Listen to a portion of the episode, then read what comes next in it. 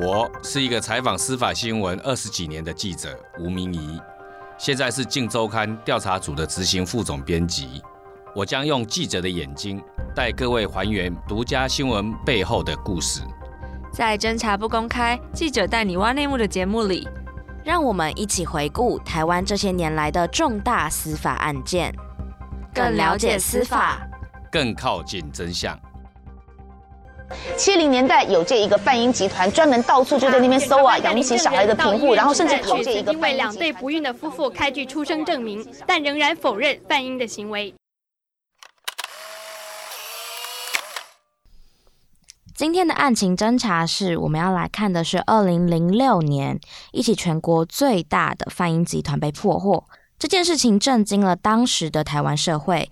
一名名为王金明的主嫌，伙同自己的妻子钟素满，二十几年来打着收养的名号，暗地里却非法贩卖了三十九名婴儿，从中谋取暴利高达千万元。这名医师王金明，他其实曾经得过好人好事的代表。一九六九年的时候，他先发现门前有弃婴，便开始收养，甚至在自己的诊所的招牌上面写“弃婴之父”。收养弃婴的庞大开销，让他在一九八四年就有曾经欠款七十万元所得税的风波。九零年间，坊间更传出了王金明伪造出生证明跟贩卖弃婴。一九九一年，他第一次被踢爆卖婴儿，判刑两年。没想到服刑出来之后，周刊又再度揭发他们。第二次的揭发，涉案的人总共八十八名被告。这起案子中，这些婴儿的来源到底是哪里，仍然不知道，也反映了当年台湾的社会未婚怀孕、重男轻女的问题缩影。那米，我们想要问一下，你们当时怎么知道这个消息来源的？呃，就是有人跟我们爆料嘛，哈，同事接到这个爆料以后啊，就说，哎。这个王金明当时已经因为贩婴案曾经被判刑过了，结果现在又重操旧业，而且在那个市市里那个地方哈，又开了一个诊所，继续在做贩婴的勾当。接获这个消息之后哈，当然觉得很震惊了哈。一开始我们就要拟定看怎么样能够证明这件事情。你们采用了什么方法要来证明这件事情有可能？而且你们听到的时候，第一时间为什么不是先去报警？因为爆料的人。讲了之后，我们也也一定要查证嘛，搞不好是一个乌龙，所以我们当时就先想如何去证明他是真的有在贩婴。我们那个同事哈就扮演了一个新婚的夫妻，但是常年来期盼自己要有一个小孩，长久以来没办法怀孕的。他他跟我们的一个男同事两个人就伪假扮成夫妻，要去那个诊所。当然一定要演得很像嘛，哈，要有一个那种急切的感觉，所以当时我们有演练过。那再来就是说，去的时候应该要怎么样，哈，让他能够讲出带我们去。最重要的就是说，真的要卖给我们的时候啊，我们把相关的证据，比如说他如果讲出多少钱，要开出生证明给我们的时候，结束之后，我们应该要说我们要考虑，而不能直接有做交易的行为，不然的话，我们可能也会涉入到。犯罪嘛，哈，当时其实都有设想好，所以当时王金明这个诊所其实好像还是有看其他的门诊的。我看那个招牌上面是什么什么诊都有，没错，它外观看一般人其实很难分辨，它其实是一个翻音的诊所。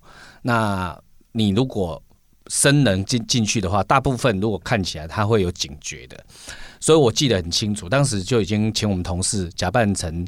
久孕不生的那个的妇女，那她进去之后，我记得她一开始跟她讲说，哈，她他们想要看婴儿要买，结果那个王金明的太太第一时间还跟他使眼色，啊嘘，啊叫他到旁边去。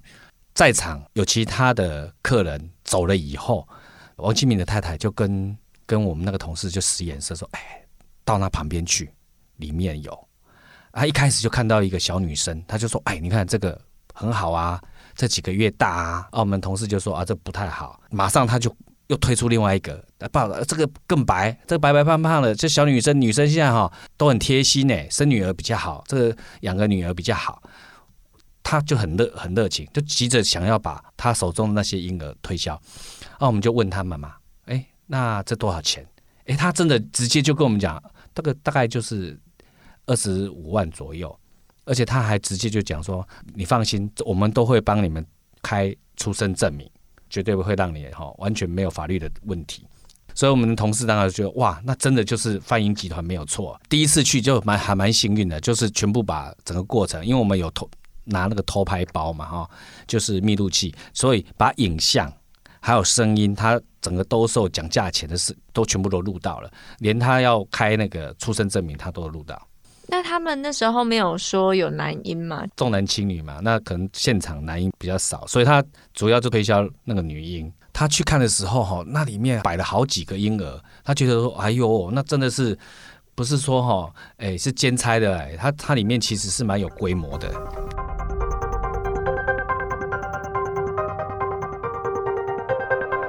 记者为了查这个案子，经过特别演练，还要小心自己不要触法。那之后呢，就是你们做完这个题目以后，你们后来去报警了吗？因为这个案子关系到婴儿的那个生命嘛，哈。当时搜证完毕之后，我们初刊日期是礼拜三，整个要全部把稿子全部都录稿写稿完之后，当然我们会想到，我们一旦出来了，王金明如果看到这个新闻一出来的话，他一定是。会去毁尸灭迹嘛？那我们就会想到说，那他会把婴儿怎么样？那这个很恐怖诶。所以我们不能只是想到要做新闻啊。这个案子哈，后来我们也确实就跟那个市里那边的警察哈取得联系，也跟他讲了整个我们搜证的状况。他们当然很震惊，而且我们就直接跟他讲说，我们明天就要出了。但出来之后哈，你如果太晚去，他可能就会湮灭证据。所以当时我们取得了一定的默契，那也互有互信基础。我们当然不希望他是，比如说在礼拜二的时候就提早就去行动嘛。那这样这样子的话，我们我们也是要保持我们自己有新闻独特的新闻哈。那所以当时有一定的默契，他们在半夜的时候就直接去冲现场。所以这个案子其实一开始是连警方都不知道。那你们当初是怎么获得消息？这个证据啊，就是因为有人来跟我们爆料。再来就是说，他有先去先去现场勘察地形，探访了之后发现，哎，确实真的应该有有在犯婴哦。他有进去里面嘛，哈，装作是要看其他的其他的病的啊，就进去现场，他就慢慢的瞄说，哎，有其他的夫妻，他们曾经要来询问有没有婴儿。他现场观察到，回来回报的时候就说，哎，好像是真的有。那我们就变成着手要下一步。要自己要把它收正嘛，哈，这次就变得要更谨慎了，因为上次只是探勘而已。第二次去的时候，我们所有的东西就演练过，那器材也都准备好。女同事她就背了一个偷拍包，哦，放在自己的一个包包里面。所以你们在查这种案子，在做卧底的时候，他们会帮自己假造一个身份吗？对，这是我们俗称的放蛇，伪装一个身份，让被踢爆的对象他没有新房。相信你确实是要来买婴儿的。这个案子当时查多久？就是从你们接到消息到你们后来查完勘出来。我记得好像两两个礼拜左右而已。对，因为前面有勘察地形。当时这个报道出来，后续的影响力是什么？以及当时还有很多，因为零六年嘛，就是还有很多这样的贩婴集团嘛？还是其实在那一次王金明之后就比较没有了？在那一次踢爆以后，哈，相关的泛婴集团就好像销声匿迹了。因为这个案子好像引发了另外一个秘辛，就是其实最早王金明虽然是曾经有泛婴，但是最早的泛婴最大的台湾的最大的泛婴集团是有一个姓傅瑞娇的，他也是一个诊所妇产科诊所的护士嘛，哈。时代的背景，当时连堕胎啊，我觉得有关于那个生产的这个。体系里面啊，隐藏了很多，比如说密医啊，私底下那种妇产科啊，哈，会帮你接生、会堕胎的引流的方式。那因为现在观念都改变了嘛，这种事情就变少了。有关偷生或不小心接生或意外出出生的这种哈，比较例子少了之后哈，可能相关的那个泛婴就变少了。你们当初在查王金明这个案子的时候，王金明到底是一个什么样子的人？台湾社会。有存在着一群哈不孕的夫妻，那他们可能很希望能够有有小孩，但是我们的收养程序跟的过程哈可能比较复杂啦，也可能基于隐私，大家不想不想让外人知道说这个小孩是我收养的，我希望的是自己的生的小孩嘛，所以就让王金明他们哈，他们可能出于觉得可以帮助这些不孕的夫妻，呃，完成他的一个心愿，他也觉得他自己在做一个善事。我记得当时在采访他们的时候，访问的时候，他们也是也是这样的讲法啦，就没有人道嘛，就是说你把。婴儿当做物品在卖卖贩贩卖嘛，哈，那这中间可能因为有金钱的在里面，那你难免哈，因为金钱，那会不会变成变相鼓励去做非法的事情？搞不好就是其实这婴儿的来路，你能证明他来路是什么吗？所以我觉得这个还是要杜绝的。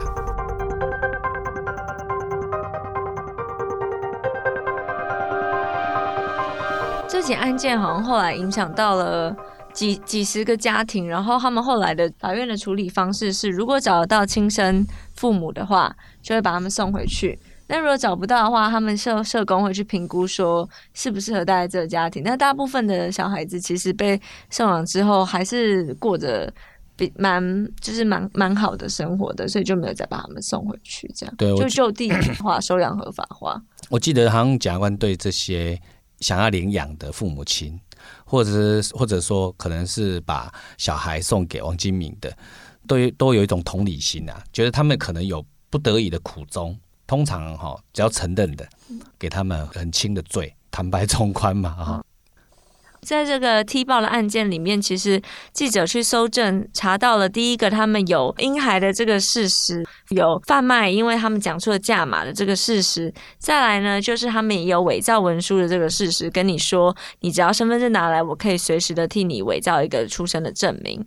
通常我们都是踢爆，觉得我们的东西踢爆出来之后，他可能会湮灭证据，那或者说他会有一些逃亡的情况，那我们就要提早。通报给警察，总不能说我们踢爆完之后他就可以，诶逃之夭夭。这这对我们的社会责任好像有一点说不过去了。哎，今天的案件虽然没有法律小学堂，但是我们有一个法律面面观。我们现在就要来讲一下，就是记者跟检警在案件上的合作关系，好，怎么样去画那个红线。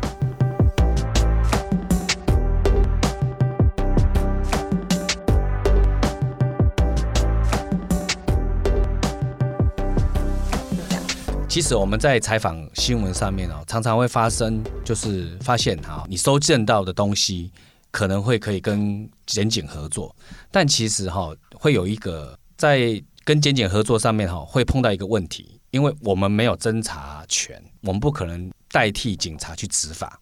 其实我们的角色很简单，我们就是一个提供线索跟相关证据给警察参考的角色而已。通常是基于公益性质，就是说我们踢爆的新闻，它可能因为我们的踢爆初看以后，它会因为逃之夭夭啦、串证啊、灭证啊，可能有这些事情发生的时候，我们就应该基于这个社会的责任呐，哈，跟警察或是检察官采取合作的关系。所以，像王金明这个贩婴的案件，你们有跟警察合作？那历史上，或者是说你在你经手的案件里面，还有哪一个也是你们这样做过的？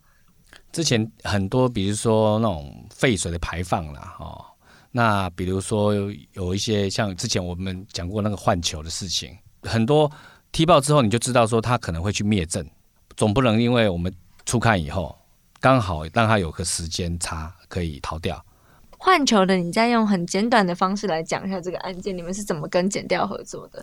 这个我记得很清楚，就当时我们搜证到发现，哎，真的有一个犯罪的人应该被被关的，他却在外面，而有人顶替他在里面被执行。我觉得我们收集到证据之后，要出刊前，当然想说，如果我们出刊了，那那个人还在外面，可能就会跑掉嘛，哈，所以。在出之前，我们也是跟警察、跟检察官取得联系，跟他讲有这个情况，那请他们赶快在我们出刊前赶快也采取行动，不然的话，等我们出刊，犯罪的人可能就因为这样子跑掉了。而且你们那时候发现这件事情的时候，你们跟那个检检察官讲，他们都不相信，对不对？因为要入监其实是很好几道程序的，对。他他他们会觉得说发监执行是一个非常严谨的程序嘛，哈，你基本上你要检察官传他来执行的时候，还会还会人别讯问、验明正身。啊，之之后呢，发监到了监所，监所还有一套，他还要验身呢，哇，那你的身份还要按指纹啊，什么都要，结果居然是一个假的，不根本不是这个人啊，被收押进去了。这个收监进去了，所以我觉得这个一般的执法人员，他们大概有匪夷所思，就不相信怎么可能，好几道关卡可以审审查这个身份的，结果全部都出了问题。最后发现是中间有人被收买了，是不是？哎，对，后来这个案子之后就引爆了检察官的贪贪污案件的滚雪球啦，发现原来有人有人从中搞鬼。这集的侦查不公开，记者带你挖内幕，看到了台湾在过去一桩非常大起的贩婴集团。从王金明的这个案子中，我们也看到记者会如何跟可能是跟警方合作，或是如何查案。那我们也分享了记者跟警察合作到底记者本身的中间的界限到底在哪里。那这就是今天侦查不公开，记者带你挖内幕要带大家看到的案子。那我们下集见，谢谢大家。来收听，谢谢大家，谢谢大家，下次见，谢谢，下次见。